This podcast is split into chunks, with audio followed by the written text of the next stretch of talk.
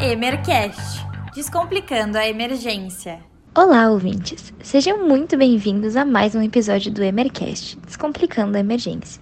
Eu sou a Andre, estudante de medicina do quarto ano aqui da UFSPA. E eu sou a Sofia, aluna do terceiro ano do curso de medicina da UFSPA. Nesse episódio, vamos falar sobre epistaxe, popularmente conhecida como sangramento do nariz, e tentar entender melhor o que é isso, por que acontece e como podemos lidar com esse tipo de ocorrência.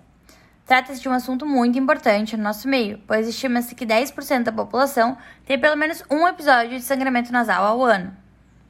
Para começarmos nossa conversa, é válido ressaltar que, ainda que costumem ser usadas como sinônimos para facilitar a compreensão, a epistaxe difere da hemorragia ou sangramento nasal. Isso ocorre porque a epistaxe é o sangramento que se origina unicamente da mucosa das fossas nasais, enquanto a hemorragia nasal é qualquer sangramento que se exterioriza pelas fossas nasais e pode ter origem, por exemplo, das tubas auditivas. E as causas de epistaxe podem ser extremamente variáveis, não é mesmo? É isso aí. E esse sangramento de origem na mucosa nasal é geralmente causado por alguma alteração no nariz, mas também pode ter relação com doenças vasculares ou de coagulação do sangue. Uma das causas mais importantes de epistaxe são os traumas locais, como traumas de face, uso de sondas nasogástricas em hospitais, lesões associadas ao uso de drogas intranasais, como a cocaína, e até mesmo de alguns medicamentos que causam escoriações no tecido. E aqui é muito comum a gente falar dos descongestionantes nasais, os antialérgicos e até os corticoides.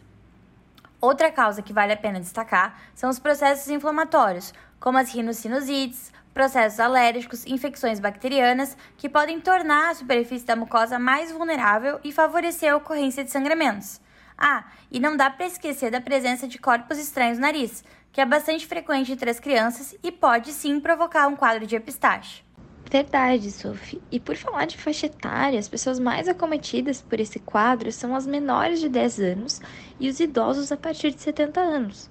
Contudo, a gente precisa ter muita atenção com as crianças menores de 2 anos de idade, porque a epistaxe tende a ser rara e, se presente, pode estar associada a doenças genéticas, traumas ou até mesmo maus tratos.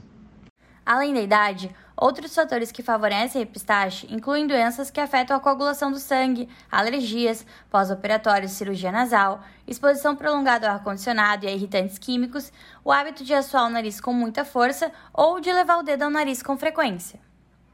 E aqui vai uma curiosidade. Vocês sabiam que até mesmo a estação pode aumentar as chances de ter um sangramento nasal? A temperatura mais fria e a menor umidade do ar em alguns meses de inverno ressecam e tornam mais sensível a mucosa, aumentando a chance de sangramentos ao espirrar ou ao suar o nariz, por exemplo. Ah, sim, dá para notar que são vários motivos que podem levar a um quadro de epistaxe. E na maioria das vezes as pessoas acabam se assustando bastante nessa situação, especialmente quando ocorre com crianças, não é mesmo, André? E justamente por isso, a primeira atitude deve ser tranquilizar a vítima e mantê-la na posição mais confortável possível. Verdade, Sophie. E agora falando do que os nossos ouvintes mais gostam, ou seja, os primeiros socorros e manejo inicial, diante desse quadro, o que a gente deve fazer é orientar a pessoa a deixar a cabeça numa posição neutra ou levemente inclinada para frente, realizando compressão manual para parar o sangramento. E a maioria dos casos vai acabar se resolvendo apenas com isso. E lembrando sempre de utilizar os nossos queridos equipamentos de proteção individual, como luvas, máscaras e etc. Boa! E muitas vezes as pessoas acabam tendo uma tendência de levantar a cabeça e engolir o sangue que está escorrendo no nariz, mas a gente tem que lembrar que isso não é correto, porque favorece o acúmulo de sangue na orofaringe e pode causar ainda por cima uma irritação no estômago.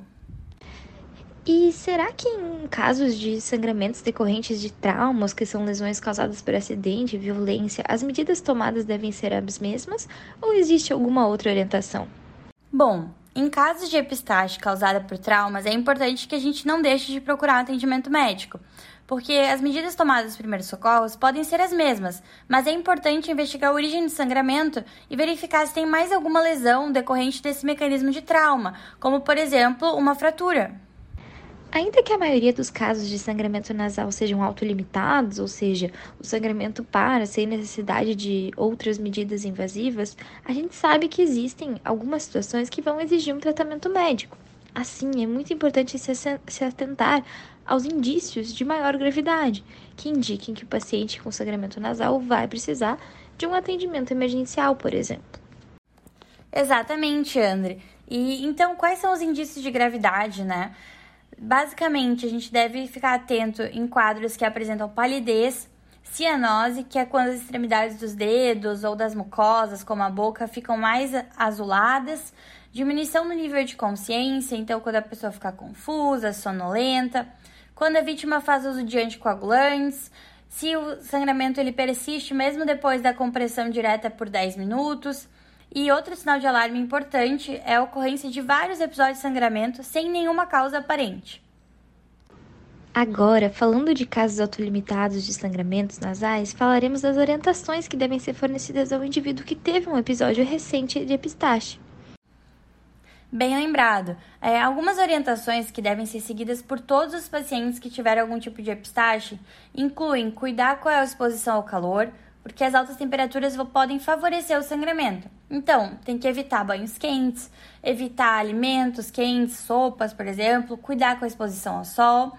E também é importante que o paciente sempre repouse e coloque com gelo ou compressas frias no nariz. Com isso, vamos encerrando mais um episódio do Emercast. Gostaríamos de agradecer a todos os ouvintes que nos acompanharam até aqui e esperamos que vocês tenham aproveitado tanto quanto nós. Como sempre, convidamos a todos a preencherem o questionário de avaliação desse episódio, disponível na descrição do episódio no Spotify e na bio do nosso Instagram, emercast.ufcspa, onde vocês também podem nos seguir e acompanhar a divulgação dos próximos episódios. Até a próxima! Emercast Descomplicando a emergência.